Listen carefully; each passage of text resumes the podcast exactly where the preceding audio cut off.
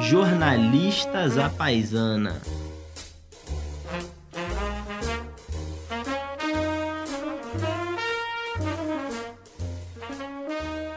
Olha aí, este é o nosso último episódio desta temporada com um convidado. Ah, Não bom. é o último, É temos o mais um. É o 19, teremos o vigésimo, mas esse é o último com um convidado ilustre que está aqui conosco, além dos habituais João Vilaverde, o nosso grande produtor aqui, Vitor Garcia, estamos com o Ivan Marques. Bota aquelas palmas no fundo. É, as palmas funcionam sempre. Ivan. Marques, que é um grande consultor da área de segurança pública. O Ivan ficou seis anos à frente do Instituto Sou da Paz, é, que é uma instituição super importante para o debate de segurança pública no Brasil. Ele já trabalhou também no governo, já esteve na academia, tem um mestrado na London School of Economics, estava fazendo um doutorado quando foi é, sequestrado para ser CEO do, do Sou da Paz. E ele vai falar aqui um pouquinho com a gente sobre os indicadores de segurança pública Ivan, muito obrigado por estar aqui conosco. Vai ser um ótimo papo é, contar com você. E espero que a gente não ouça muito o João durante essa conversa. Tomara, não também. atrapalhar. Uhum. É, é, o legal do Daniel falar é, obrigado por estar aqui conosco é que ele não disse que a gente está aqui contigo, a gente está na casa do Ivan, a gente não está com o Ivan nos estúdios do jornalista paisana, né, Daniel? Muito bom, eu que agradeço o convite. É sempre um prazer falar de segurança, ainda mais desse jeito descontraído, mais leve, para que as pessoas também acabem com essa imagem de que falar de segurança é um assunto que só é para polícia, só é para secretários, enfim, segurança sempre foi um adepto da ideia de que segurança precisa estar no cotidiano de todo mundo, porque ela se faz assim, se faz melhor assim.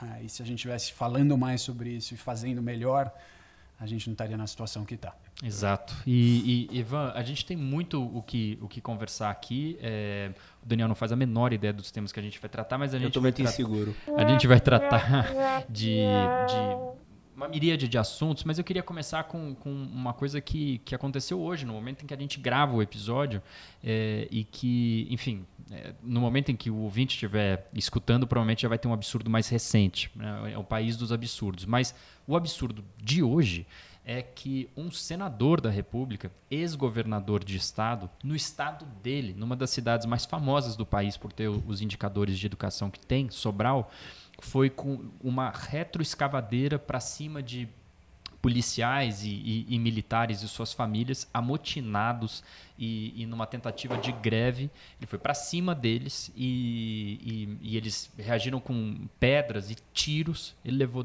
dois tiros ele passa bem ainda bem claro é, mas ele levou dois tiros num dia que começou com imagens. Essa imagem em si já é um horror, mas um dia que começou com imagens horripilantes de, de policiais usando viaturas da polícia, andando pelas ruas de Sobral e aterrorizando o comércio, dizendo que ninguém pode abrir, passando na frente de escolas. Um negócio horrível, horrível. É, o que está acontecendo com, com, de modo geral, com a polícia é, militar no, no, no, no país? A gente veio de pouco tempo atrás, aquele problemaço no Espírito Santo.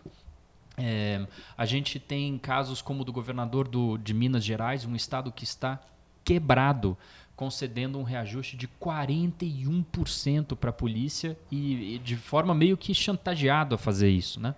É, para evitar casos como que está acontecendo em Sobral no Ceará. Bom, assim, eu sei que é uma pergunta mais fácil de fazer do que é de responder, mas o que, que acontece com a polícia? O que, que é isso? É, a pergunta é, é super importante para entender a situação atual, ao mesmo tempo que ela, ela gera uma resposta complexa para que a gente possa também ter alguma clareza de como chegamos a essa situação. Acho que as, as corporações policiais no Brasil elas vêm ganhando força política e ganhando uh, uma força política uh, até exacerbada uh, em muitas vezes nos últimos anos. Acho que o ápice disso é a eleição do presidente Bolsonaro e de alguns governadores que foram eleitos maciçamente por, uh, por esse eleitorado policial ou policialesco.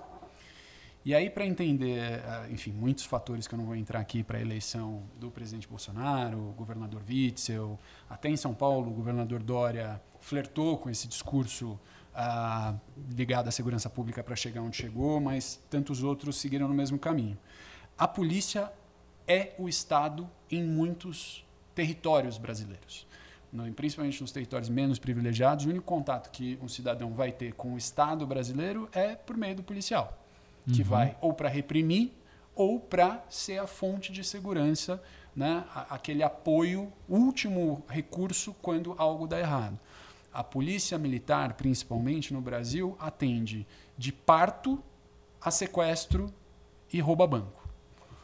É um policiamento altamente especializado em algumas partes do país, com cursos no exterior, com equipamentos de altíssima tecnologia, de última geração, etc., mas com salários absolutamente defasados e com uma condição de representação enquanto classe absolutamente suprimida por um código militar que até hoje vigora para as classes policiais.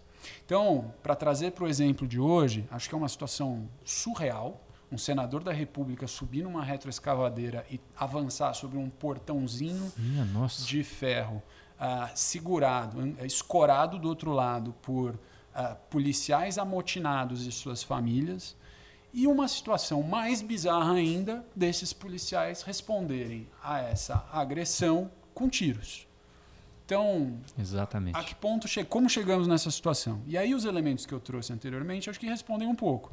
Hoje você tem corporações que têm um alto poder político, que se deram conta desse capital político que tem, Esse é um ponto super importante. porque elegeram presidente, porque elegem governadores, porque transformam a segurança pública num veículo político para disseminar algumas, inclusive algumas ideias que não são condizentes com o trabalho policial, como tem que atirar para matar, como em vez de prender, prender não resolve, tem que matar na rua.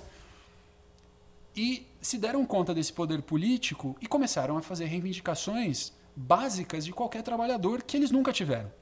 Então, se por um lado existe essa chantagem de policiais que mandam fechar comércio, que se eh, valem do escudo das suas famílias, porque por lei não podem fazer greve, é um, serviço, essen- um serviço público essencial que impede ele de fazer greve. O policial não pode fazer greve. Ele nem já no Brasil, sabia nem quando no entrou mundo na inteiro. corporação. Bombeiro não pode fazer greve, o Imagina. incêndio não vai esperar. Se o exército fizesse greve, né?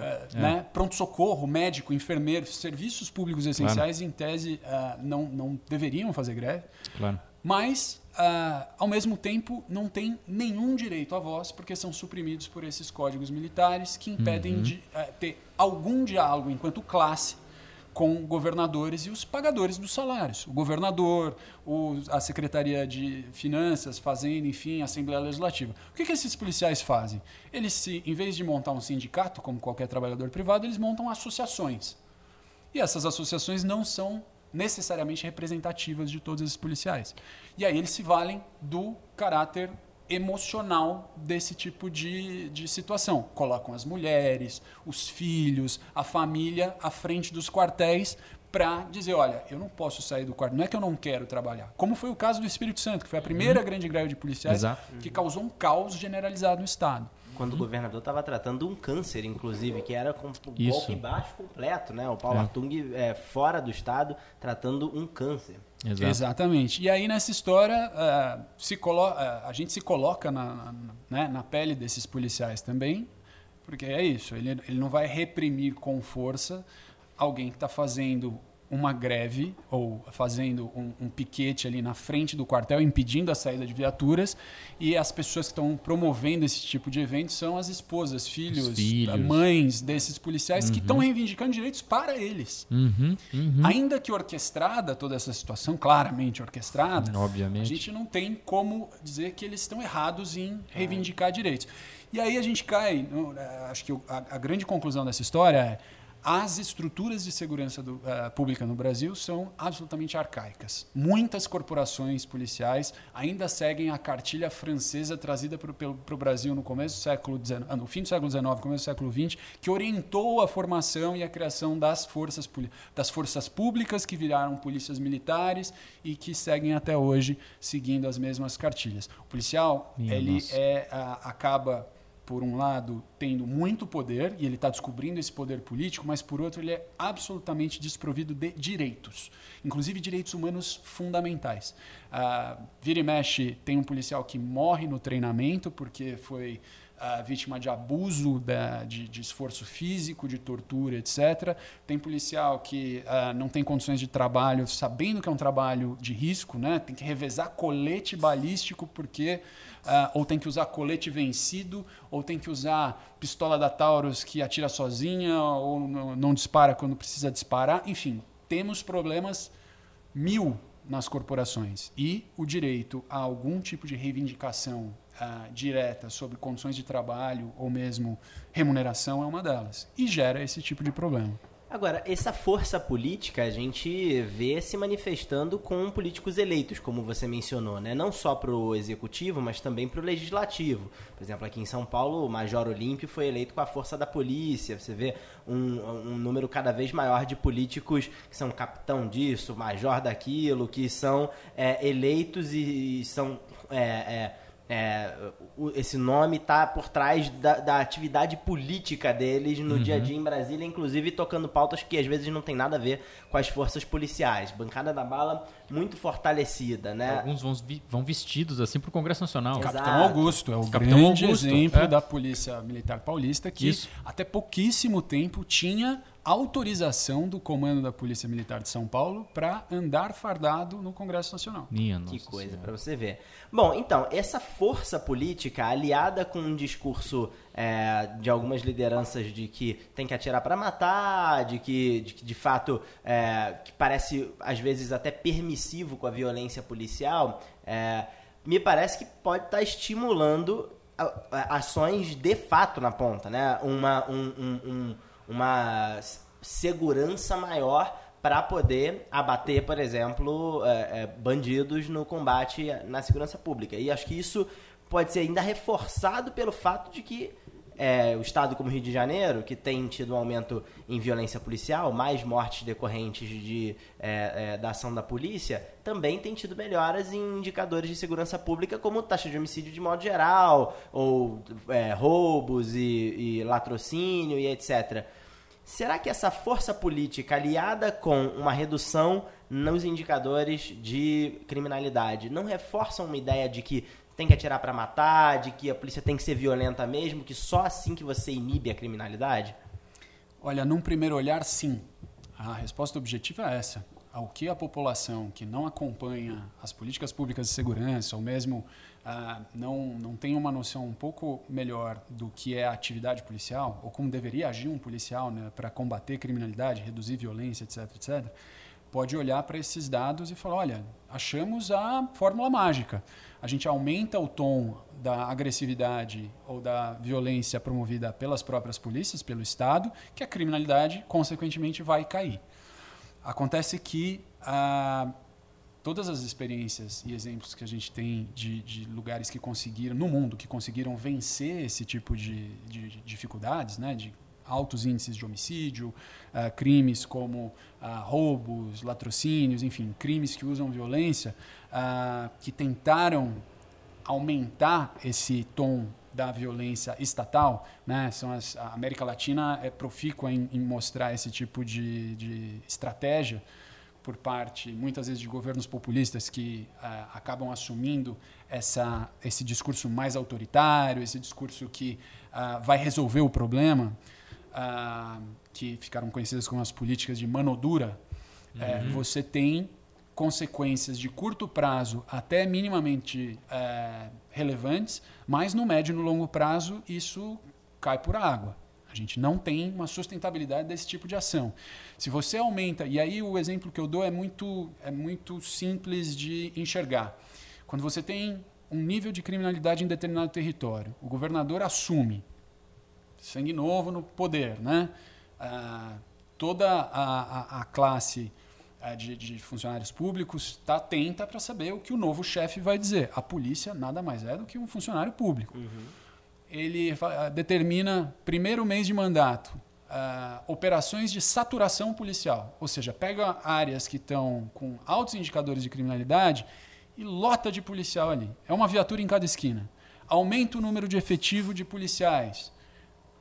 Consequentemente, há uma reação, há um impacto que diminui a criminalidade. Agora, Claro. esse governador vai conseguir manter uma viatura em cada esquina por quatro anos de mandato?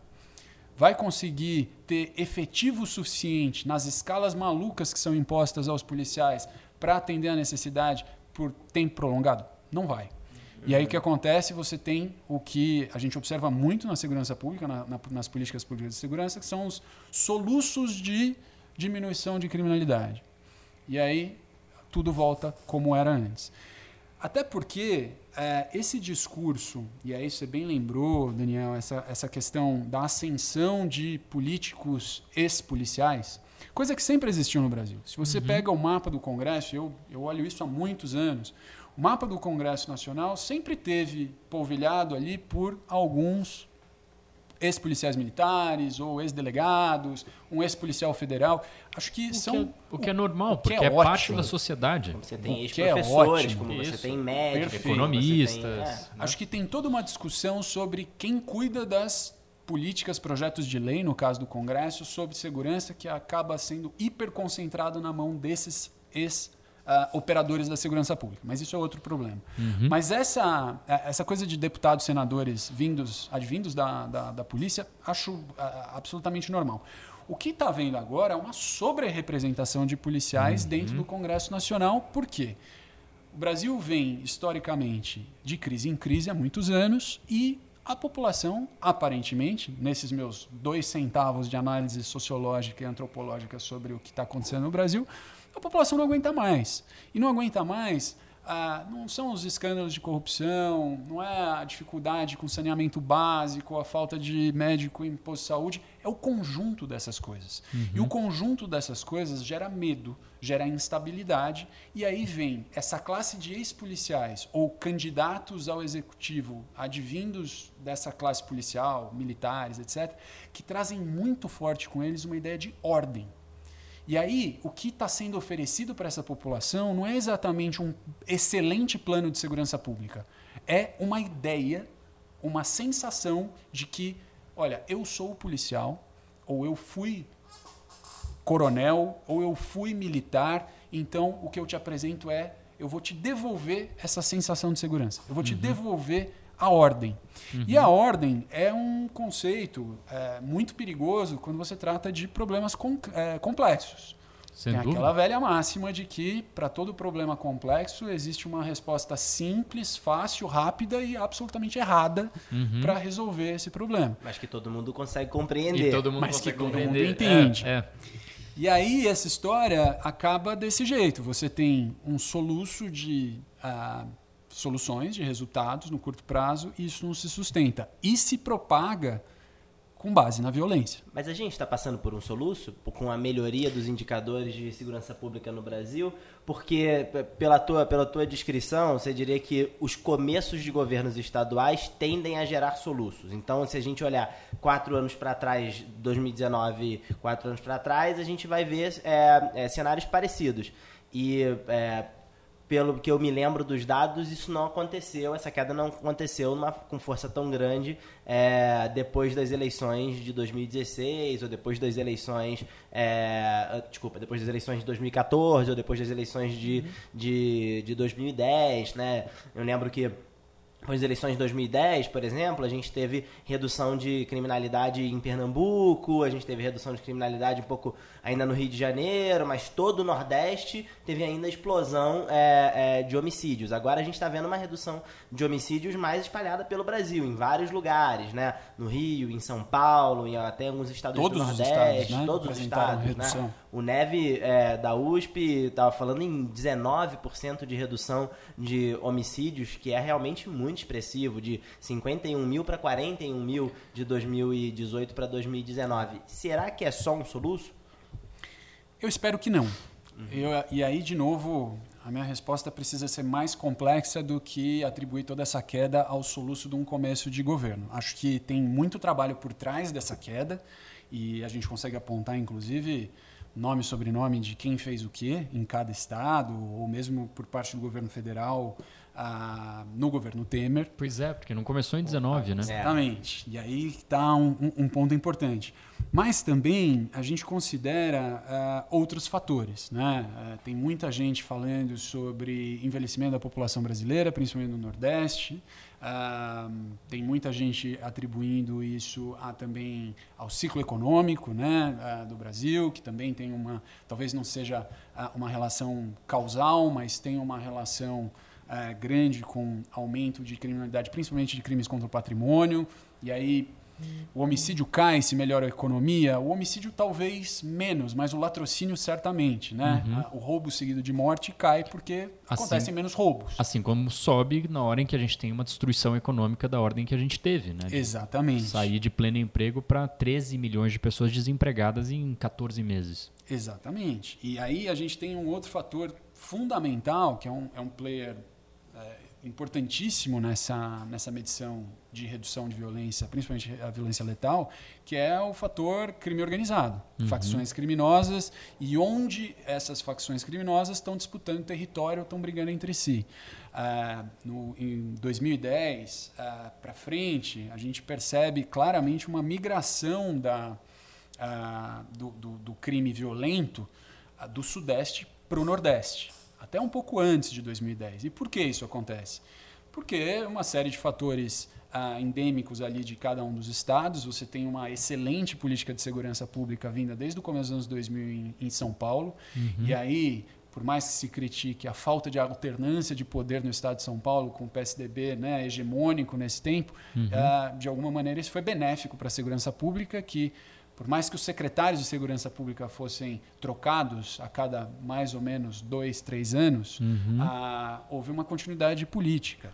Ah, isso ajudou a, a, São Paulo a diminuir o crime. Mas também houve o, a questão da hegemonia do PCC no estado de São Paulo como única facção criminosa no, neste território. Então não tem disputa de território, não tem disputa para a rota de comércio de drogas ou a chegada até o porto, enfim. Que a gente foi, Isso ajuda. Que o, o, brasileiro, a gente se assustou quando a gente viu aqueles conflitos da, da família do norte com o PCC, enfim. Hum. Isso em São Paulo, como você está dizendo, Ivan, não acontece, não acontece desde o começo dos anos 2000. Perfeito. Então, nessa história, essa migração de confronto entre, entre facções também ajudou a derrubar, a uhum. puxar muito para cima, na verdade, não é derrubar, aumentar muito os números de homicídio no Nordeste e no Norte do país. Até hoje Uh, a questão dos presídios é outro ponto fundamental. Sem dúvida. Né? Uh, a gente teve um Carandiru em, com 111 mortos em São Paulo, ainda que fora desse contexto de facção criminal, mas há quanto tempo não se ouve uma, uh, sobre uma rebelião em presídios paulistas? Provavelmente desde 92. Nessa história, a gente vê casos absolutamente bárbaros né? e, e chocantes a, a cada dois, três meses no Amazonas. A gente teve o caso no Rio Grande do Norte, a gente teve no Ceará, por conta dessa briga de facções. Então, essa, eu não diria que é um soluço pela chegada de novos governadores, mas a gente pode encarar como soluço pelos indicadores que nós temos nas mãos. Aliás, é outro ponto super importante na segurança pública, faltam indicadores, né? pois é. tem problemas muito sérios, e aí sim a gente pode chamar um mérito louro desse governo Bolsonaro, que finalmente conseguiu botar na rua, ainda que não tenha começado, ainda que não tenha estruturado, lançou um Sistema Nacional de Estatísticas em Segurança Pública, o nosso Cinesp, que nasce lá atrás em 2012, mas só vai nascer de verdade, o maior parto da história do Brasil na área de segurança pública, mas nasce agora no ano passado. Uh, falta dado, mas daquilo que a gente sabe uh, até agora desses indicadores dos governos estaduais, a gente tem um começo de 2019 muito surpreendente, uhum. positivamente, né? homicídios caindo, todos os crimes caindo, uh, os dados trazidos pelo NEVE pelo, e, e, pelo Fórum Brasileiro de Segurança Pública, confirmados pelo Ministério da Justiça, mostram uma redução sem igual, de 19% dos homicídios no Brasil. A gente volta a, a patamares de 2007. Uhum. Né? De 2007 para cá chegou a, chegou a quase 64 mil homicídios por, por ano. ano. Voltamos a, 50, a, a 41. Uh, ah, mas os, o, eu chamo a atenção para os indicadores do último trimestre de 2019. Então a gente tem um Uhum. começo de 2019 muito bom, mas o último trimestre de 2019, com dados de 2018, vale dizer.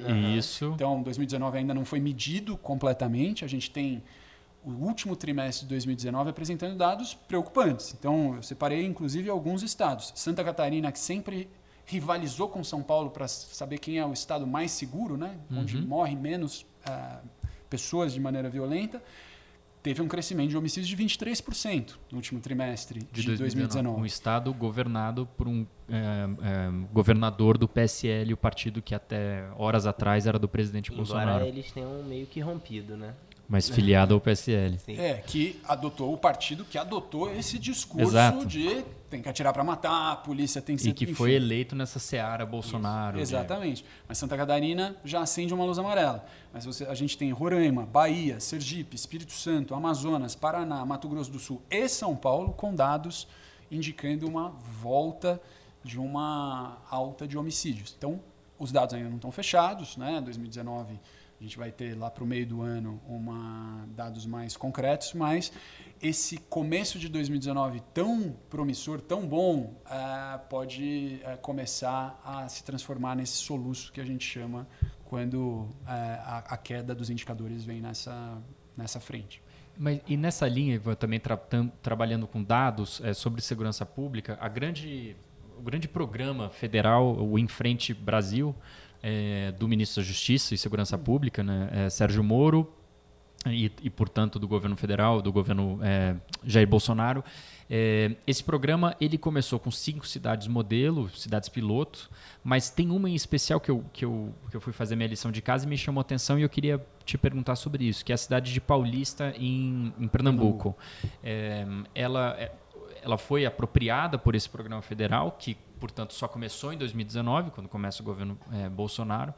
E, e ela é aquilo que você destacou de saturação policial, uma parte que chega ali, que é jogar policial na rua e, e encher as ruas de policiais. caso, a Força Nacional, né? No que caso, a tá- Força tá Nacional. apoiando. No entanto, essa mesma cidade, em 2018, já numa política local do governo do estado e da cidade, eh, ela já teve uma redução em diversos indicadores de segurança pública, eh, uma melhora, né, uma redução de, de, de- de homicídios, enfim, eh, uma melhora dos indicadores de segurança pública já no ano de 2018, quando Bolsonaro sequer era filiado ao PSL. Ele só foi se filiar em fevereiro. Eh, e, no entanto, ent- então, a primeira ponte é o seguinte: o, como que a gente consegue medir em segurança pública o que, que é de quê? Então, é 30% disso aqui veio do governo federal, 93% da melhora de homicídio é do governo do estado. Como, como é que a gente separa os três níveis de governo numa melhora ou numa piora de segurança pública? Essa é a primeira parte da pergunta. E a segunda também sobre isso é o seguinte: tem uma promessa muito grande é, de que a segunda parte do Em Frente Brasil, que não começou ainda, vai envolver programas eh, culturais, educa educacionais e, e, enfim, não começou. É, tem alguma clareza sobre o que, que isso pode ser? Porque não me parece ser o tipo de gente que conversa sobre alguma outra coisa que não seja Tiro, letali- porrada e bomba. Tiro, porrada e bomba. Bandido bom, bandido morto, a não ser que seja o miliciano Adriano. Esse não podia ter morrido. Ninguém tem que morrer, no fim das contas. Essa é a, é- é a política correta. Mas a tua pergunta, João, é, é- ela é muito relevante, até para a gente também acabar é, abrindo e falando mais sobre o que é um conceito de segurança pública interessante para resolver os problemas de verdade. Né? E aí eu volto para aquela, para aquela imagem que é, a primeira coisa que você pensa quando você fala polícia ou segurança pública, você vai lembrar do soldado da PM que está fazendo patrulhamento, está na esquina, fardado, com o cinturão, pistola na cintura, enfim. E segurança pública é muito mais que isso. É, o, o- o programa Em Frente Brasil, nessas cinco cidades, né, ele tem, é, ele é um piloto, é um programa piloto, mas ele tenta incorporar uma visão de segurança pública um pouco mais holística e que tem essa pretensão de encarar a segurança pública, então, como um trabalho de reforço nas atividades policiais, que acabam sendo ah, vistas como todo, mas, em verdade, é parte do que ah, deveria ser segurança pública. Segurança pública, ela tem um grande componente de prevenção, auxiliado por um componente de repressão qualificada. O grande problema no Brasil, de modo geral, é que a gente fica só na parte da repressão e ainda assim pouco qualificado. É, Uhum, uhum. Desqualifica. E aí a gente gera essa imagem de que segurança pública. Não à toa a imagem da segurança pública é o soldado da PM. Porque a gente vê a PM atuando.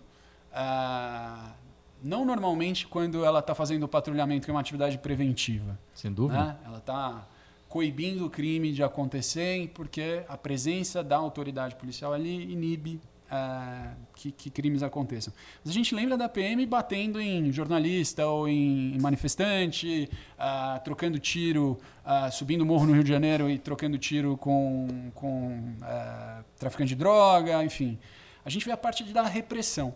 E a Uhum. parte da prevenção, ela é absolutamente territorial. E, como diria o, o nosso ah, Franco Montoro, ex-governador, ninguém mora no- na União, ninguém mora no Estado, mas todo mundo mora no município. no né? município. O resto é abstração. O resto é uma é artificial, é absolutamente coisas dos nossos advogados e juristas. que É uma criação do direito administrativo. Exatamente. E ninguém olha para o prefeito e acha que ele tem alguma responsabilidade na segurança pública. Ninguém olha para o. e como a- a polícia militar acaba sendo uma força do- dos governos estaduais, recai no governador cuidar desse negócio todo. A nossa Constituição de 88 reproduziu um pouco essa visão e colocou 80% do orçamento dado à segurança pública nas costas do governador. E aí você tem um residual da União e quase nada do município. Ah, O município vai pedir dinheiro para a União, para o governo federal ou para o governo estadual, para executar alguma política pública de segurança, ou então fica restrita a sua guarda municipal quando tem guarda. E a guarda, enfim, esse é outro problema, ah, enfim, para outro momento da conversa, mas a guarda municipal, quando é dotada de equipamentos de- eh, ligados à segurança pública, né? então a rádio patrulha, o giroflex ligado, a sirene, o, o- o guarda ali com, o seu, com a sua pistola, ela quer emular a polícia militar, ou seja, ela quer ser uma polícia militar do município. E não é, tem outra função, tem outras coisas. Mas isso é outro assunto. Voltando para a tua pergunta. Como é que a gente faz segurança pública de verdade?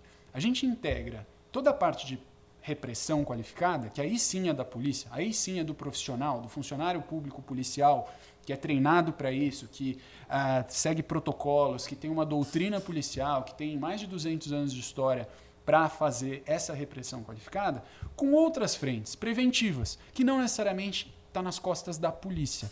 E aí você começa a trabalhar a prevenção da segurança por meio da assistência social, por meio dos profissionais de saúde, por meio dos profissionais da educação, por meio da, da- do planejamento urbano, a disposição de prédios, calçadas, casas, parques, pontos de ônibus no município também faz parte da segurança pública. Não à toa, muitos prefeitos, e eu já atendi vários prefeitos nessa história, de que o que, que eu faço para melhorar? Eu quero falar de segurança pública. Aliás, em 2016, nós que somos tarados por política e não. acompanhamos todas as eleições possíveis e imagináveis, até para síndico do prédio. aqui.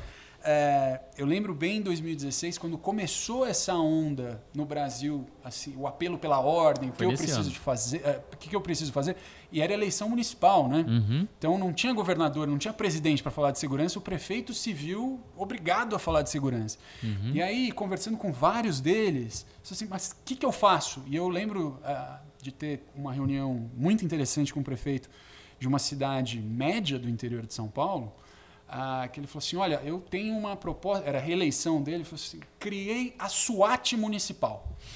Coloquei, olha, eu tinha muito assalto, é uma cidade próxima a São Paulo, ele falou assim, tinha muito assalto ao trabalhador que ia para a zona industrial da cidade, no ponto de ônibus e tal. Agora, olha, todo mundo vestido de preto, consegui uma licitação para comprar submetralhadora. Então, Que maravilha. Já contratei o Mel Gibson. Eu falei, meu amigo, você fez tudo errado.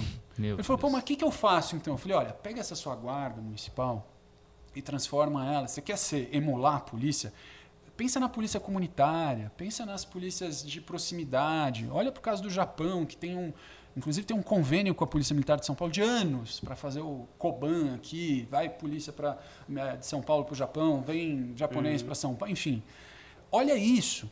O seu mato alto atrás do ponto de ônibus é esconderijo para ladrão. Às 6 horas da manhã passar ali e assaltar o teu cidadão.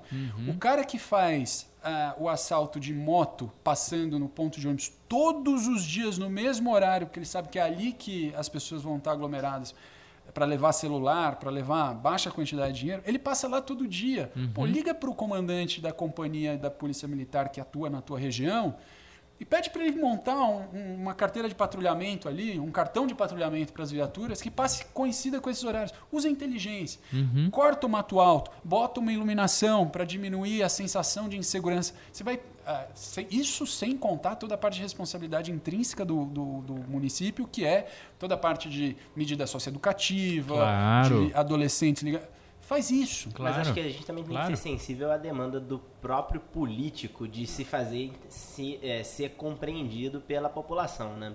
Essas medidas que você falou parecem medidas importantes, mas eu consigo eu consigo ver o eleitor falando ah, mas isso é, isso é história. O cara tá me falando de coisas laterais. O que importa mesmo é policiamento. O que importa mesmo é, é eu me Matar sentir o cara que roubou minha prima. Não, mas eu eventualmente até, por exemplo, o que aconteceu no Rio de Janeiro, na, é, que era o, o, o, que era o nome Centro presente ou Tijuca presente, diversos bairros que você tinha ali é, pessoas que basicamente faziam um trabalho de guarda municipal, quase é, coibindo pequenos roubos, pequenos furtos e tal.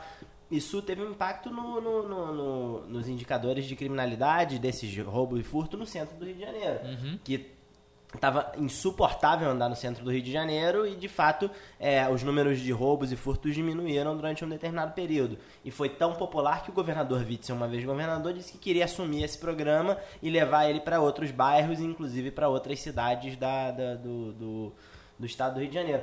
Então, acho que de alguma maneira você também precisa é, ter a sensibilidade de fazer algo que a população consegue compreender e relacionar ali no senso comum das pessoas a segurança pública, né? Acho que esse uhum. é o grande desafio do político, né? É ele pensar em coisas técnicas que são importantes, mas que muitas vezes não vão dar nenhuma audiência, não vão te dar nenhum tipo de é, reconhecimento da população e mesclar isso com algumas ações que a população reconhece e, portanto, é, é, te, te te apoia e te, te dá o, o voto que você precisa para poder continuar fazendo as ações técnicas que são importantes, né? Balancear isso é. é. uma arte e a gente tem que reconhecer a necessidade que os políticos têm de fazer isso, né? É, sem dúvida nenhuma. Acho que é, esse equilíbrio é fundamental.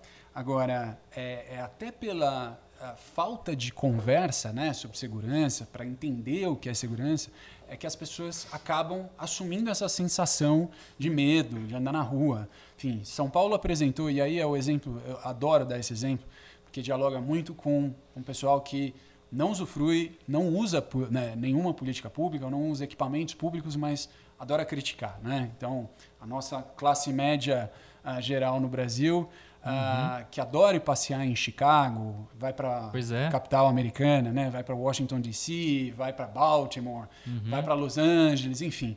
Chicago tem quase cinco vezes o número de homicídios que a pois cidade é. de São Paulo tem. Só não Sim. tem no Loop onde os turistas vão, mas todo o resto todo da cidade... Resto. Si, você tem bairros extremamente violentos a pouquíssimos quilômetros de distância Isso. da Casa Branca. É e que algo... ninguém vai. E é, que ninguém vai. É. Agora, ninguém anda preocupado por Washington ou por Chicago, uhum. achando que vai perder seu iPhone ou qualquer coisa, mas ninguém sai na rua com o vidro aberto no carro ou anda a pé em determinados lugares. Exato. Acho que esse diálogo maior sobre como combater essa sensação de insegurança é algo muito interessante. Acho que tem, é, tem algumas anedotas que, que acho que exemplificam bem essa história é, conversando com uma, uma senhora no interior de, de Pernambuco, se eu não me engano, ela tinha um problema sério de sensação de insegurança é, no trajeto dela de volta para casa. Então ela descia do ponto de ônibus, a rua era escura, tinha problema, não tinha ninguém na rua. E, e, percebam, a sensação de insegurança vem pelo abandono do território. Exatamente. Então, o, o Sou da Paz, inclusive, por muitos anos promoveu um, um, um, programa fantástico em parceria com a iniciativa privada, que era o Praças da Paz. Era pegar praças deterioradas, abandonadas e transformar em centros esportivos, uhum. em eventos, tal, para que a população do entorno ocupasse a praça. Exato. Se a população ocupa, se tem criança brincando, se tem gente passando, o pipoqueiro ali, Não tem tráfico de droga, não tem ladrão escondido atrás da moita, não tem nada. Enfim, Exatamente. a ideia é simples. Mas essa senhora falava assim: olha, eu cansei de ligar para a polícia falar para ela passar ali com a rádio patrulha no momento que eu estou voltando, até porque seria inviável e, se a gente for parar para pensar, é usar o bem público para uma finalidade privada. Nem dá para fazer. Ah, mas ela falou: sabe o que eu fiz? Eu abri o sinal de Wi-Fi, o meu roteador de Wi-Fi, para frente da minha casa. E começou a divulgar isso. E aí a molecada do bairro começou a Nossa. Ir para frente da casa dela usando. Wi-Fi à noite. Logo, a prefeitura viu que tinha movimento naquela rua e instalou uma, ah, um poste de iluminação ali. Porque tinha muita gente transitando no escuro. Começou a ter acidente. Foi uma situação cíclica, né? Promoveu uma reação cíclica que o Wi-Fi aberto da casa dela, que ela não estava usando em casa, que ela Uhum. liberava para molecada, juntou gente na rua. E aquela rua que era escura, mal, eh, né, mal iluminada, escura, eh, desabitada, não passava ninguém e causava essa sensação de insegurança dela, de medo Uhum. no trajeto do ponto de ônibus até aquela casa, acabou.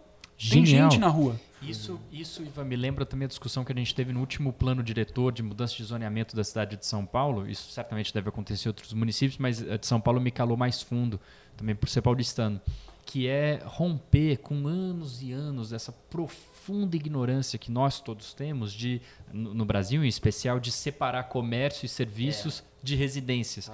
Então você fica naquela coisa em que a vida do comércio dos serviços e dos mercados e das feiras está num, num lugar, às vezes num bairro, e você tem vários e vários quilômetros pra, de separação até onde todo mundo mora. E onde todo mundo mora, não tem nada. Só gente dormindo, em silêncio, escuro, e aí dá medo mesmo. Então, na hora que você estimula eh, concentrações, como acontece em Londres, uma cidade que é rica há 500 anos, né? então alguma coisa a gente pode copiar ali, né? Uma, o que acontece em Nova York, o que acontece em Amsterdã, é sempre bom copiar quem, que- onde funciona. Cidades como Londres, por exemplo, cometeu um grande erro urbanístico em Canary Wharf, que é uma região de centro financeiro, que Pois eles é. fizeram uma região que só tem é, prédios... é, prédios sistema financeiro. do sistema finan- prédios prédios comerciais, né?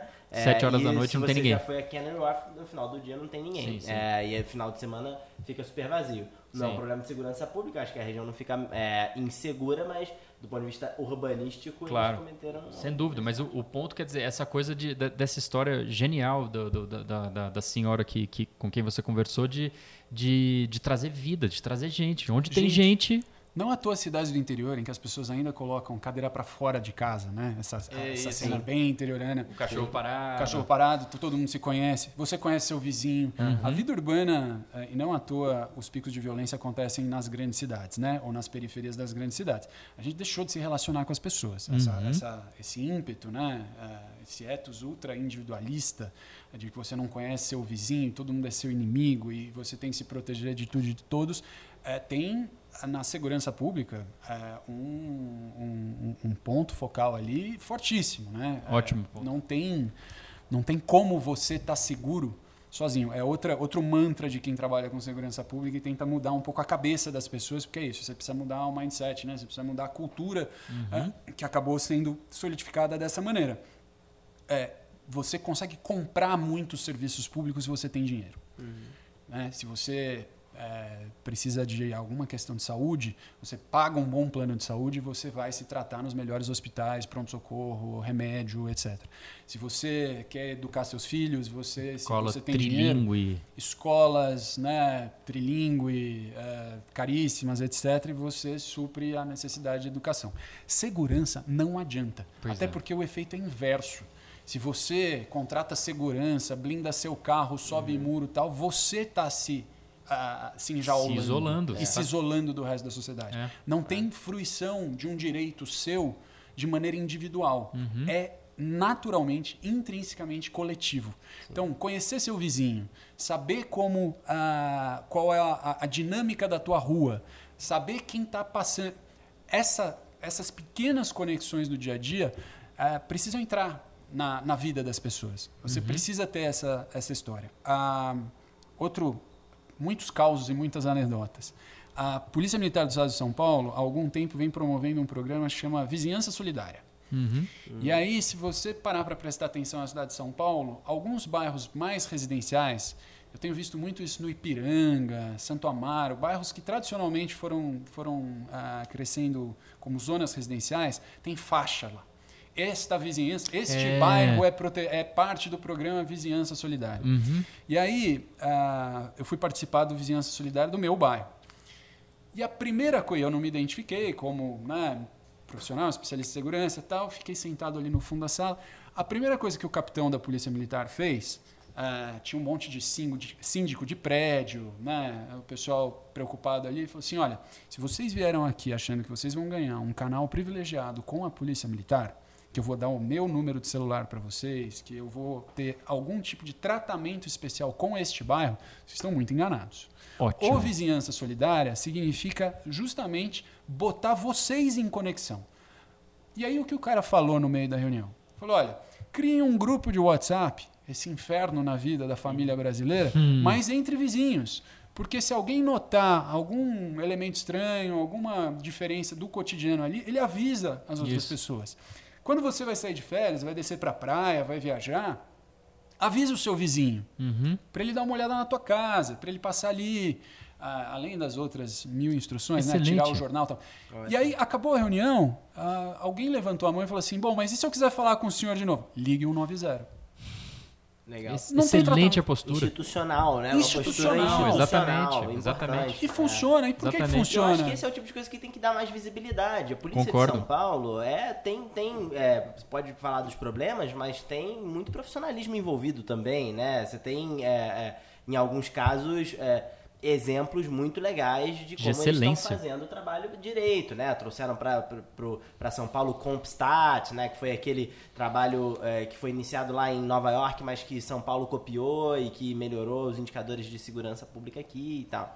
Eu queria te, te perguntar, Ivan, aqui sobre o governo federal, porque a verdade é que é, o governo Bolsonaro está dizendo e vai continuar dizendo que a redução no- no- nos homicídios e a redução nos outros indicadores de segurança pública se deve ao trabalho feito pelo governo Bolsonaro. É, começou em população- 1 de janeiro de 2019. é, mas se deve a uma população, eles vão argumentar, se deve a uma população que agora está armada e pode se defender, então isso inibe a criminalidade. É, quero saber também se faz sentido ou não o argumento do ministro Sérgio Moro de que o empenho dele para colocar lideranças de facções criminosas como o PCC em presídios federais teve um impacto, ou pode ter tido um impacto nesses indicadores, mas seja qual for o argumento, boa parte da população, inclusive, está acreditando, a gente vê isso nos comentários nas redes sociais, que o governo federal diminuiu o crime no Brasil. Até que ponto faz sentido é, esse argumento e até que ponto não faz sentido? Você falou que tem nome e sobrenome para dar para quem tem relação com essas, esses indicadores. Por favor, pode começar. Vamos lá. É, é João brincadeira. Vila Verde. É isso, isso. Eu tenho tudo a ver. CPF. Olha, é, é uma brincadeira do governo federal é, assumir a responsabilidade pela queda de homicídios ou qualquer indicador criminal a partir do dia 1 de janeiro de 2019. Acho que tem. é, eu até já dei um dos grandes feitos na área de segurança deste governo Bolsonaro, que foi, ah, enfim, colocar o Cinesp na rua e, e, enfim, não se faz política pública sem evidências, não se faz é, não se chega a evidência sem bons indicadores. E o Cinesp começou em 2012, foi ah, abraçado desde o primeiro dia pelo secretário nacional de segurança pública, o, o general Teófilo, que abraçou a causa e realmente fez um, um- um trabalho muito interessante de coleta de dados, mas a gente tem que dar a, os louros para quem também eh, deu esse projeto de bandeja para o novo governo, que foram ah, os últimos meses do governo Temer, onde foi criado um Ministério da Segurança Pública, houve o desmembramento do Ministério da Justiça da área de segurança pública e seus outros ah, seus outros ah, suas outras responsabilidades. Para quem não está muito familiarizado com ah, o, o- governo federal em Brasília, né, o Ministério da Justiça cuida de classificação indicativa de filmes e séries na TV, passando por índios, ou fazia isso, né, passando por índios, ah, estorno de, ah, de, de, ah, dinheiro mandado para o exterior, polícia, Federal. relação com, com o judiciário, enfim, é uma infinidade, era uma infinidade de, de uh, temas e, e, e, projetos que, com o desmembramento da segurança pública, uh, esse tema ganhou destaque. Uhum. E foi e essa, essa também vale dizer era uma demanda da sociedade civil brasileira há muitos muitos anos, né? A segurança pública uh, na última eleição ganhou como top of mind, né, do brasileiro, ganhou de educação, ganhou de saúde, o que o brasileiro queria ver resolvido era segurança, segurança pública. Mas isso vem num contínuo de muitos anos. O presidente Temer conseguiu ter a sensibilidade de perceber isso e dar uh, o Ministério da Segurança Pública por talvez o deputado que mais trabalhou nesse tema no seu, na sua legislatura, que foi o ex-deputado Raul Jungmann. Uhum. Então, de Pernambuco. o nome e sobrenome de quem estruturou a segurança pública no Brasil, gostando mais, gostando menos, sim, é Raul sim. Jungmann. Não Muito tem outro nome. É isso aí. Por quê?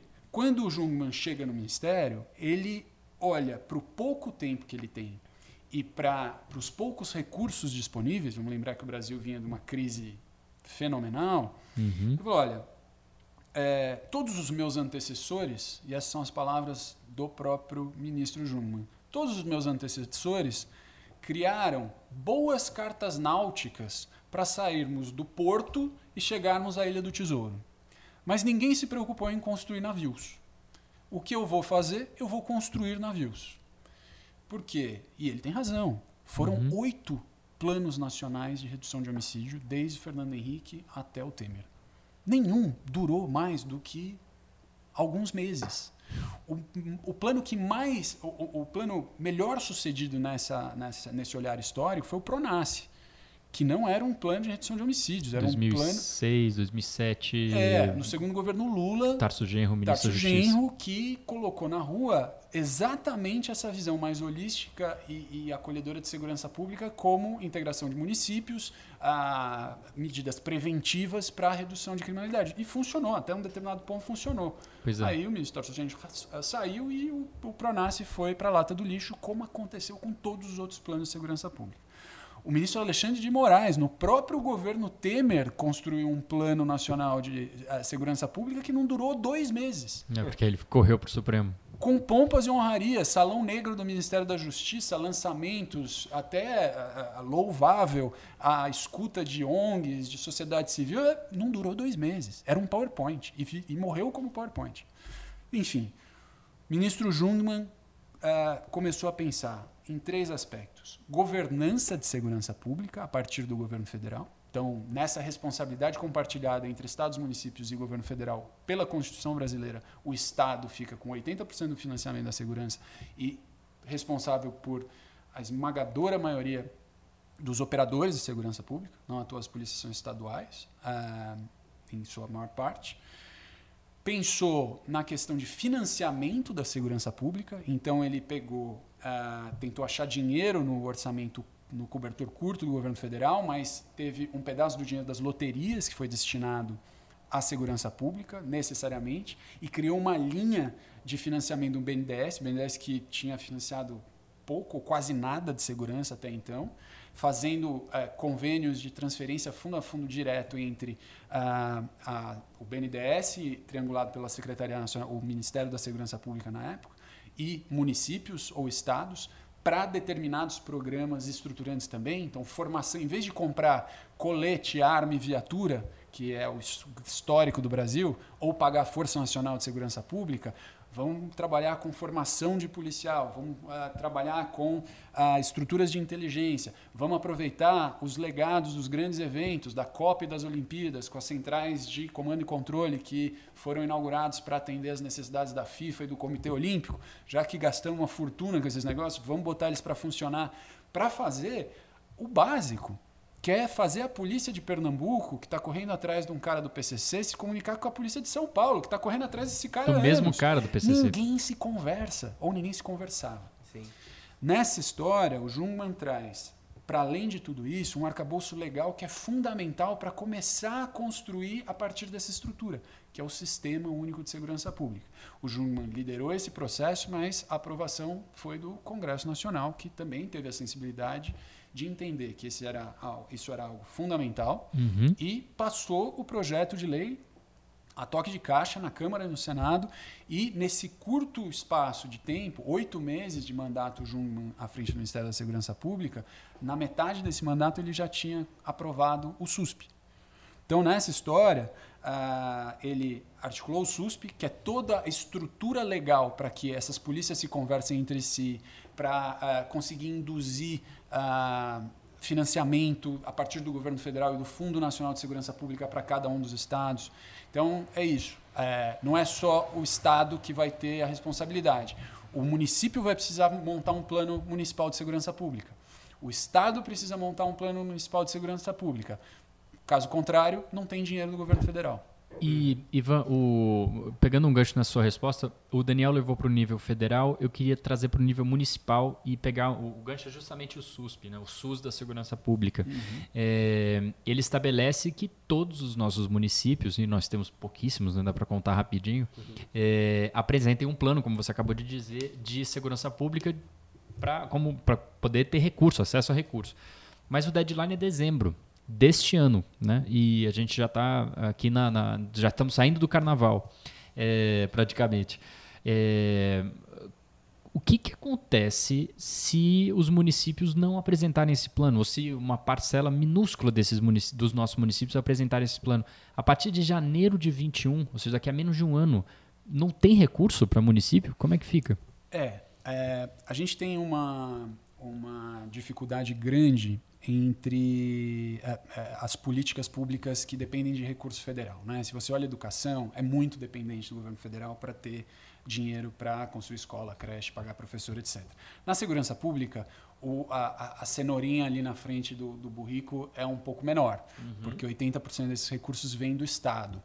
Então, em relação aos municípios, eles pedem muito pouco né, para o governo federal, mas ainda assim é algo significativo e que poderia fazer diferença.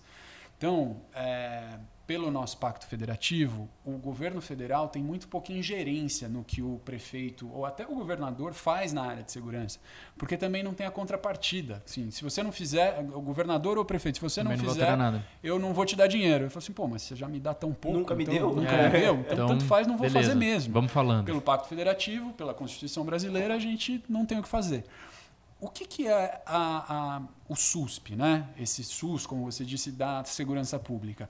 Ele criou é, mecanismos jurídicos de ter mais cooperação e de ter mais troca de informação, inteligência, centralizando alguns bancos de dados, fazendo com que é, essa interdependência artificial, porque ela não é necessária como é na educação, né, por conta dos recursos, facilite o trabalho do policial.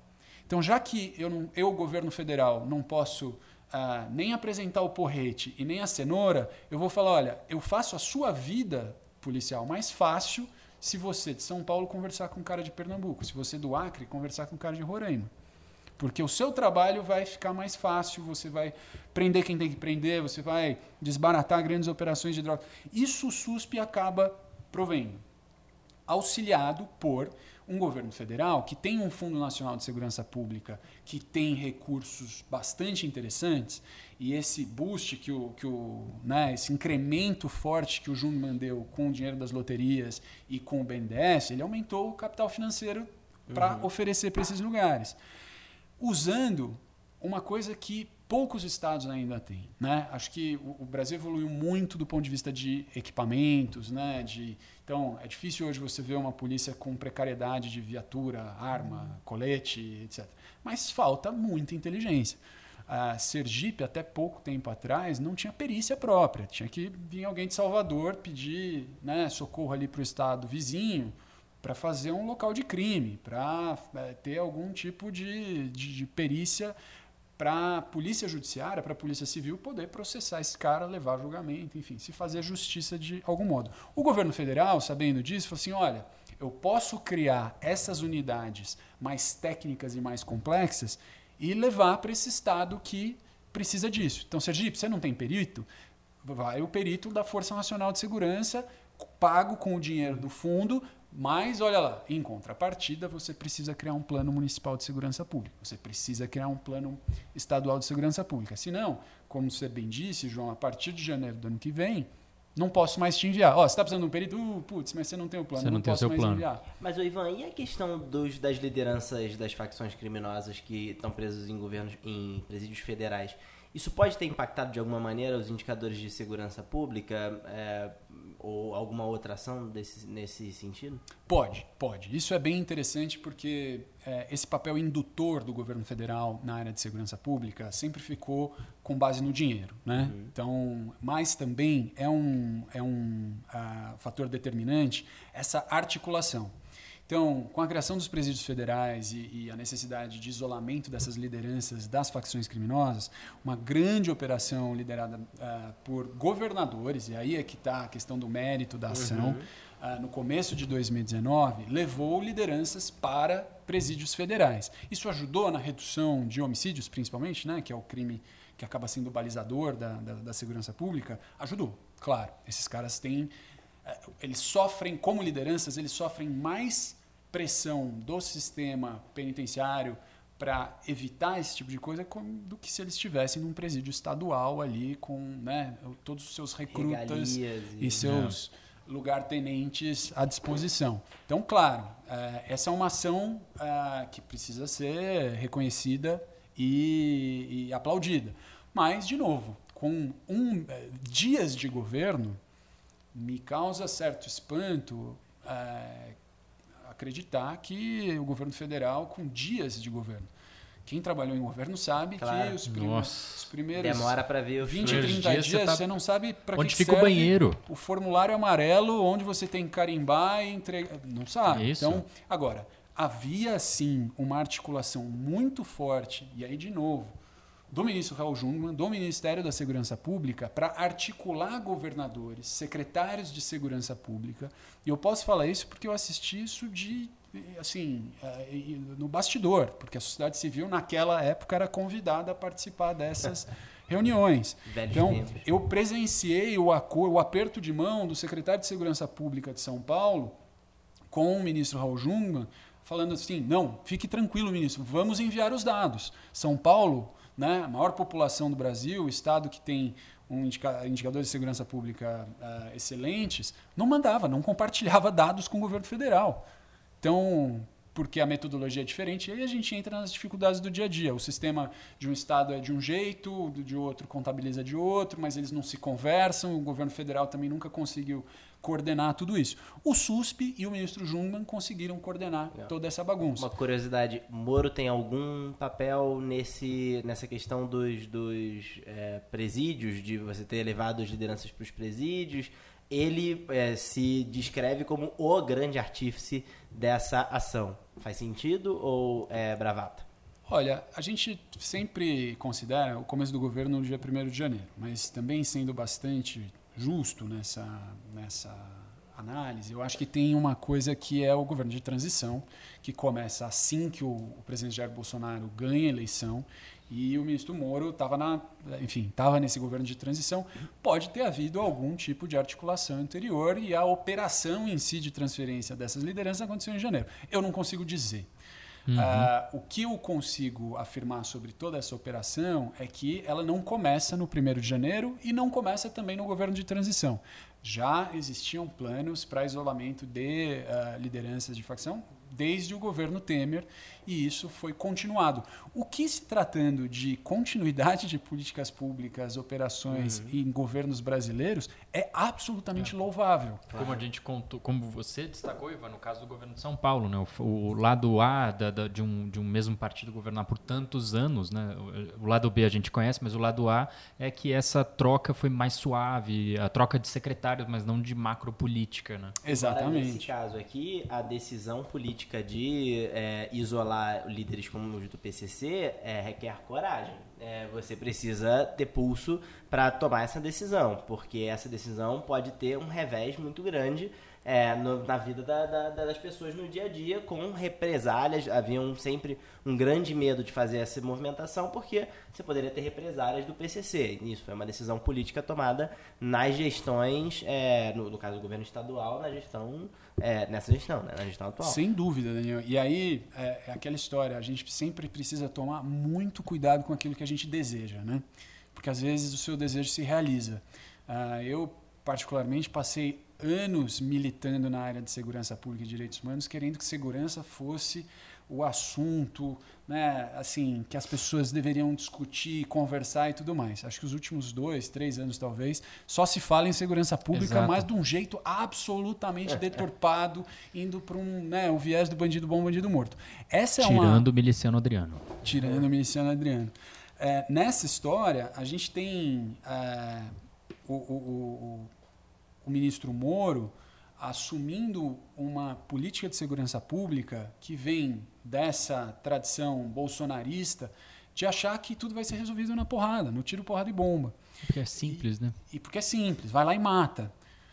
Desculpa, não tem pena de morte no Brasil, né? E se tivesse, eu imagino que o processo seria, né, longo, né, com o poder judiciário envolvido. Não é o policial que faz a execução sumária ali.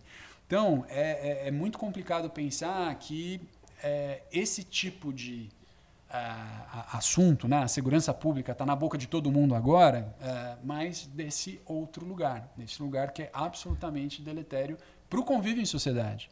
Não tem como ser sustentável. As pessoas vão ficar com mais medo, vão ter mais dificuldades de socializar, e isso entra num círculo vicioso que acaba enjaulando todo mundo. Vai Sim. ficar todo mundo dentro da sua casa, morrendo de medo de sair na rua e acabou o Brasil. Exato. E eu queria fazer um, uma última pergunta, uh, Ivan, mas, mas também dialogando com isso, na, lá no, no, no, na administração pública e governo na GV, é, é, a gente, nos últimos quatro anos, começou a ter cada vez mais gente propondo, é, não necessariamente sendo aceitas, mas muito sendo também, para mestrados e doutorados, dissertações e teses de segurança pública, o que era muito incomum dentro de uma das cadeiras mais antigas da, da, Fundação Getúlio Vargas, que introduziu a ideia de administração pública como graduação, depois mestrado e doutorado.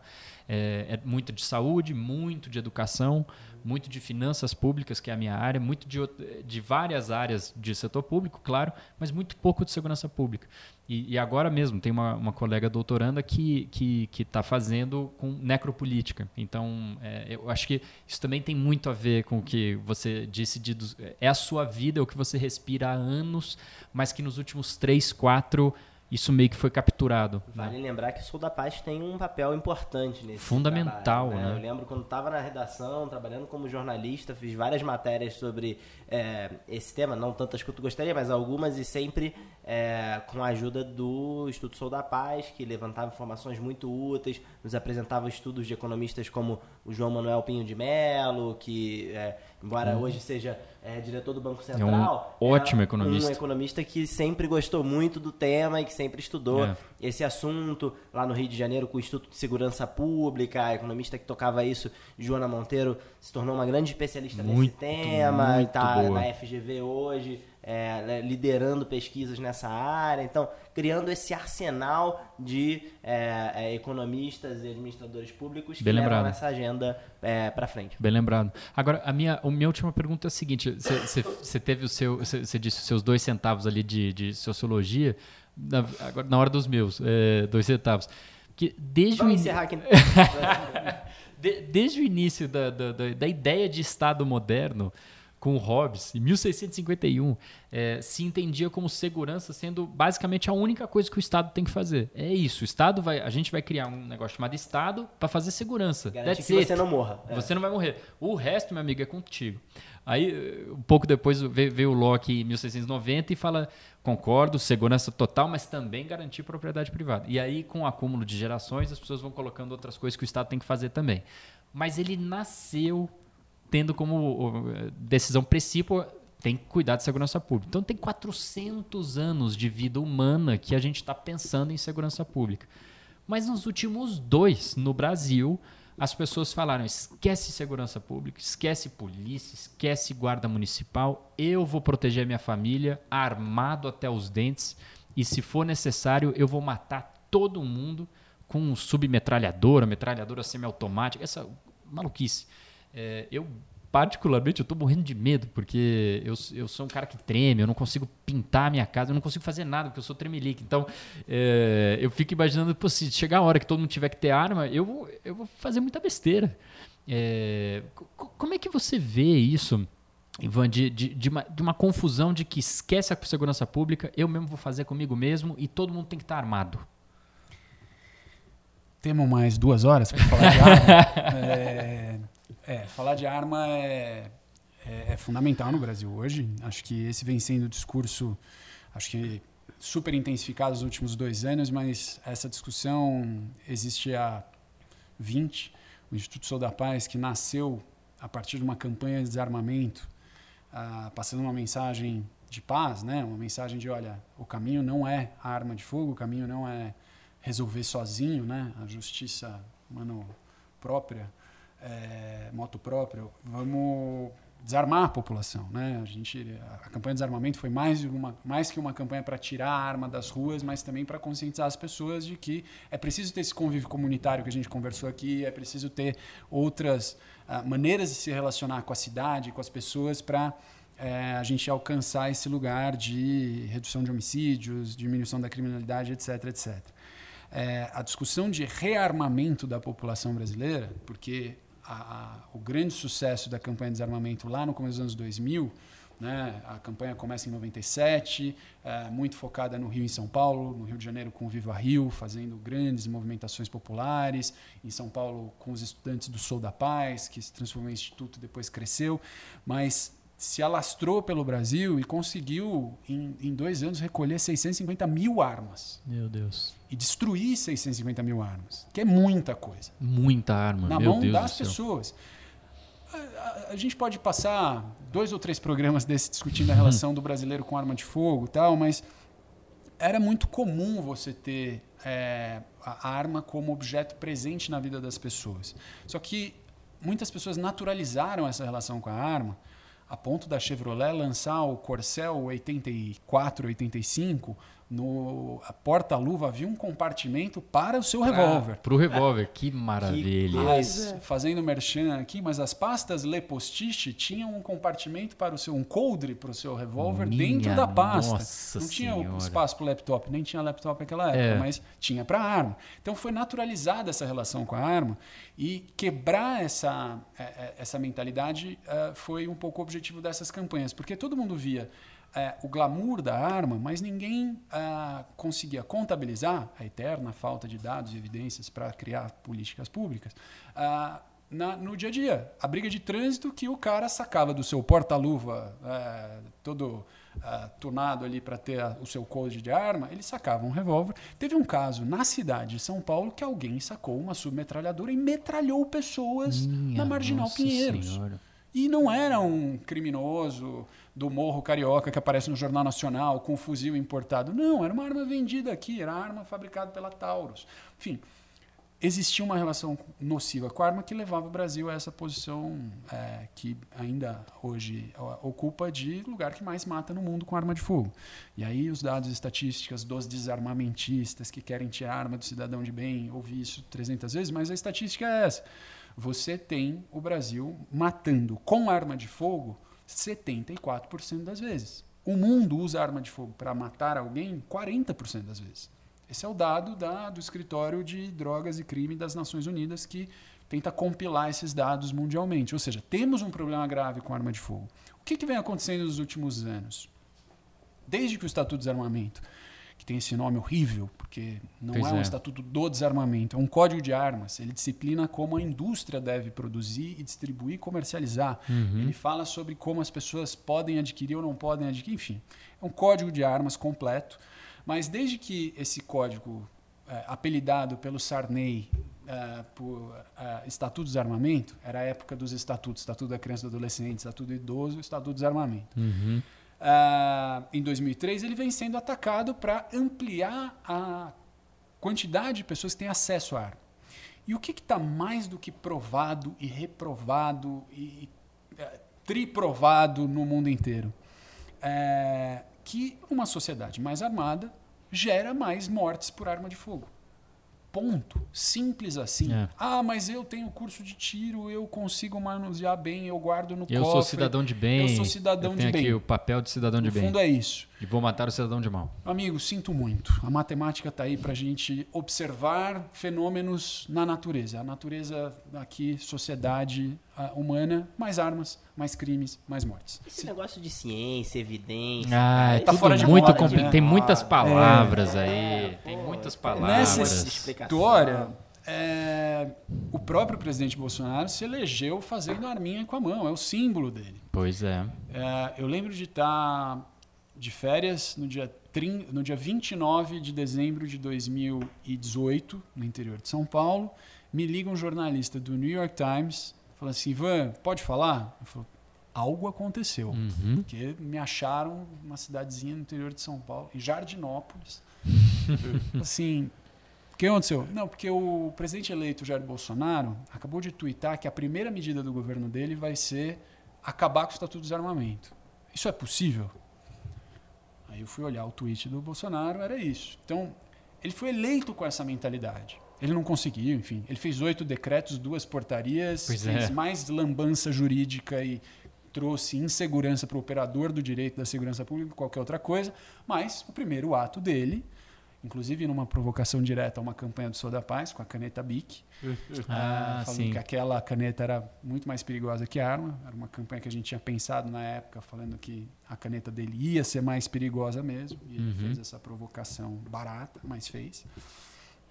E é isso. Então, a, a- a promoção da ideia de que o cidadão não pode confiar na polícia, o cidadão não pode confiar no Estado e ele tem que fazer a sua própria segurança é algo que vem sendo eh, circulado há muitos anos. Há muitos anos. O deputado Bolsonaro fazia isso, o- todos os deputados Bolsonaros, né, os filhos e to, todo mundo vários, faz né? isso.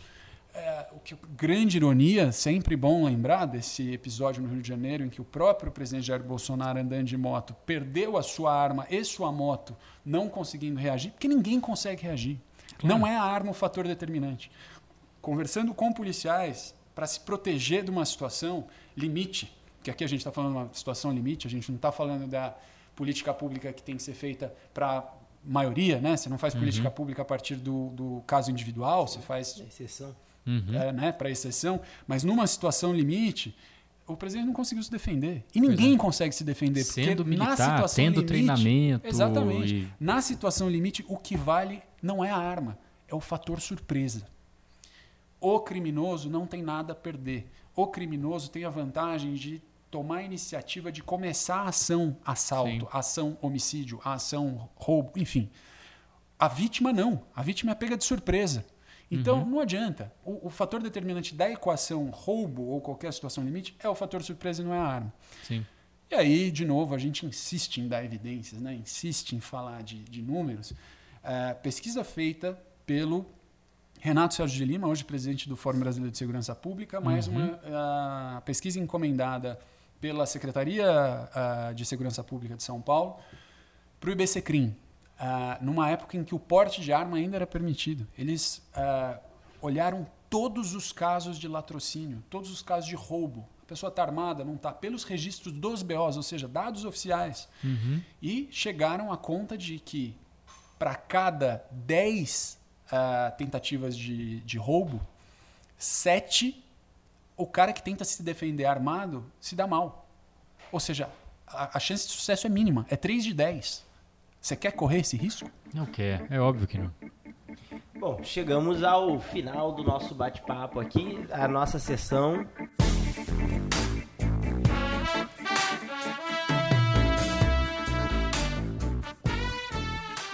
Dicas que não têm absolutamente nada a ver com tudo que a gente falou até agora. Vai lá, João, dá uma dica bem erudita, como você Uma dica dar. bem erudita. Não, mas é uma dica de livro. Eu eu, eu tava fora na, na semana passada e não tem nada melhor é, eu, eu, para você colocar a leitura em dia do que ficar em aeroporto e pegar avião, onde você fica totalmente em modo avião. É, e eu consegui é, é, encarar uma leitura que eu estava há tempos querendo. É um livro que saiu no final do ano passado.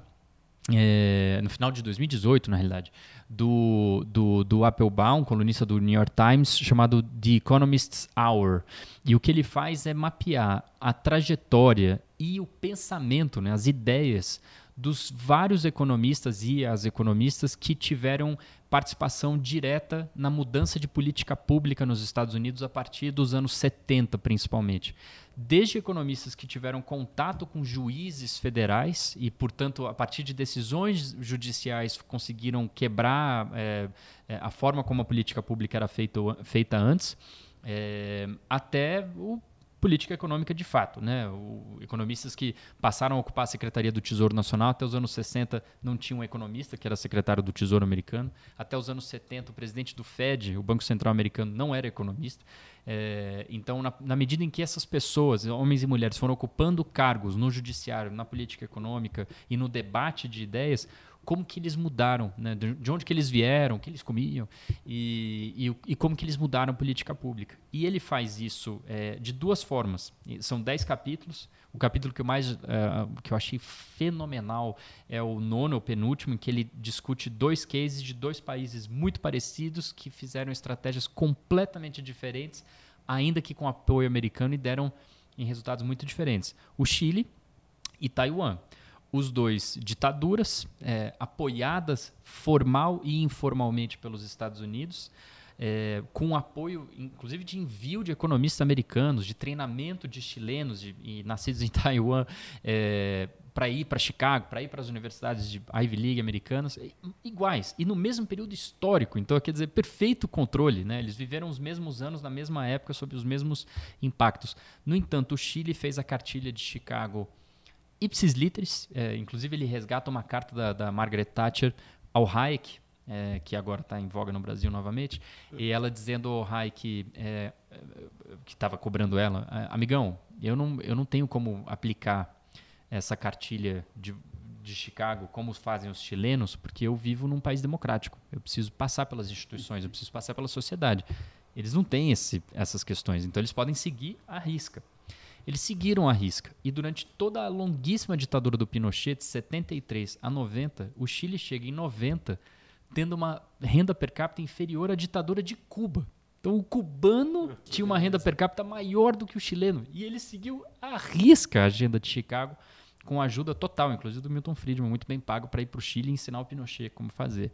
E ele conta, enfim, é, com cartas. Já Taiwan seguiu uma estratégia radicalmente diferente. Ele seguiu a estratégia que os Estados Unidos seguiram, né? não a que eles falaram que seguiam. Fechou o país, é, estímulo às exportações, estímulo à criação de indústrias, criaram a indústria de semicondutores do zero. Taiwan não tinha, as pessoas não conseguiam é, escrever, é, quanto mais fazer semicondutor, começou do zero. E fez. E só depois que o país já estava industrializado, só depois que o país já estava organizado institucionalmente, aí sim ele seguiu a cartilha. Ele abriu a economia, deu um choque de produtividade, também, como fez a Coreia, fez como fez a Inglaterra. Então você primeiro faz o oposto do que estão te dizendo para fazer e depois é que você faz o que o que o que estão te dizendo e aí você passa a defender isso para os seus isso, rivais. E aí diz para os outros fazerem. Diz para os outros fazerem, claro. Ignora, claro. ignora o seu caminho e passa a fazer e fala para os outros fazerem o que você está fazendo neste momento. Muito bom. E, mas tem vários capítulos, capítulo de regulamentação, enfim. É. E ele faz esse livro, eu contei de duas formas, mas não disse quais são essas duas formas. Ele faz o um mapeamento do pensamento e da trajetória deles, é, então você fica muito bem informado sobre como isso aconteceu, mas ele também critica isso. Então, desde aqueles que fizeram passos que foram muito importantes e que deram certo, é, como a desregulamentação da aviação civil americana, deu muito certo é, até aqueles que deram muito errado. Desregulamentação do setor financeiro deu muito errado. É, e então você consegue terminar o livro muito bem informado e também muito bem é, com, com, opiniões é, robustas sobre aquele caso, não é apenas informado. É, fica como dica. Maravilha, ótima dica, João. É, eu vou dar uma dica musical aqui e carnavalesca. Opa! Parecida com a dica que eu dei no ano passado, no... porque é, de novo eu vou passado? sugerir no ano passado. De Ih, novo rapaz. eu vou sugerir que é, a gente encerre aqui com o, o, o samba enredo da Mangueira de 2020. Ah, eu falei do de 2019 nos nossos, acho que no nosso primeiro episódio e agora eu vou falar do de 2020.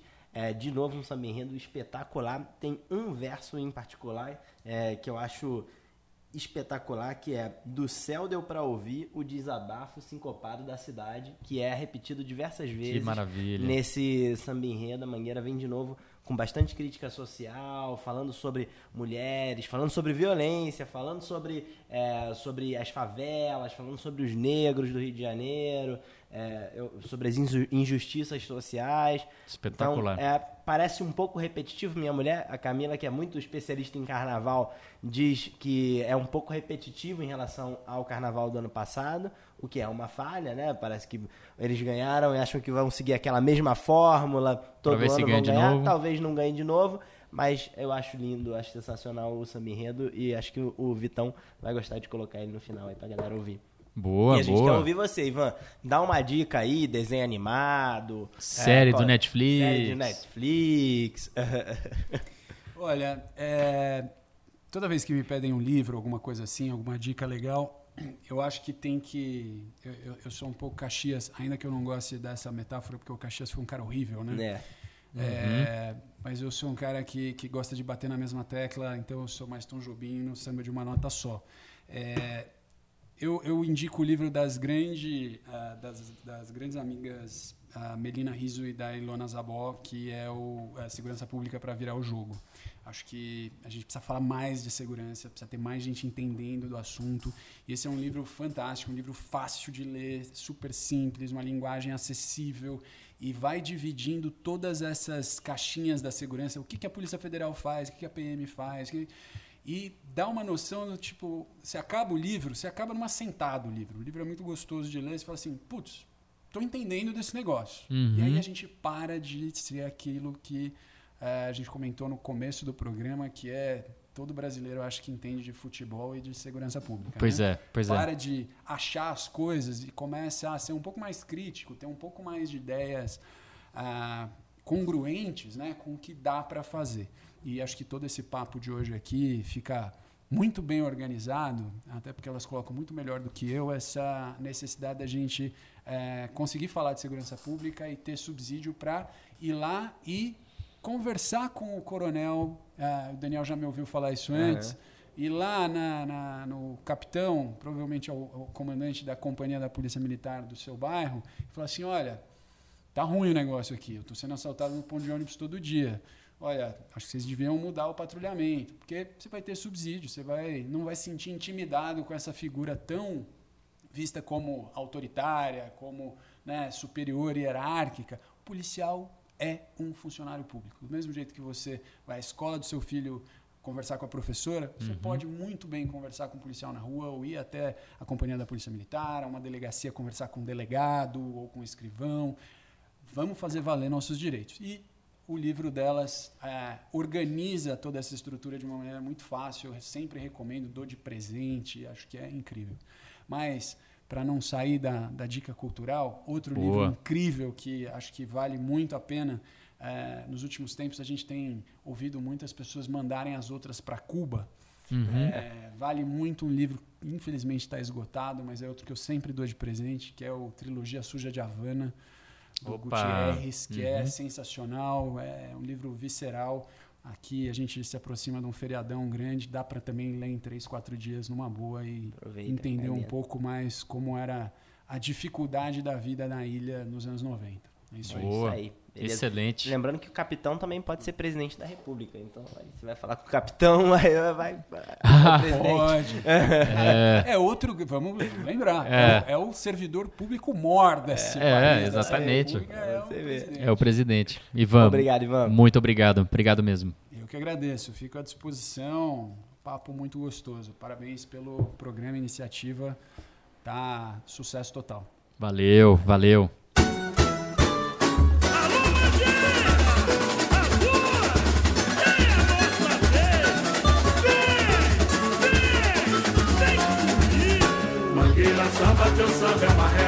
Pela força que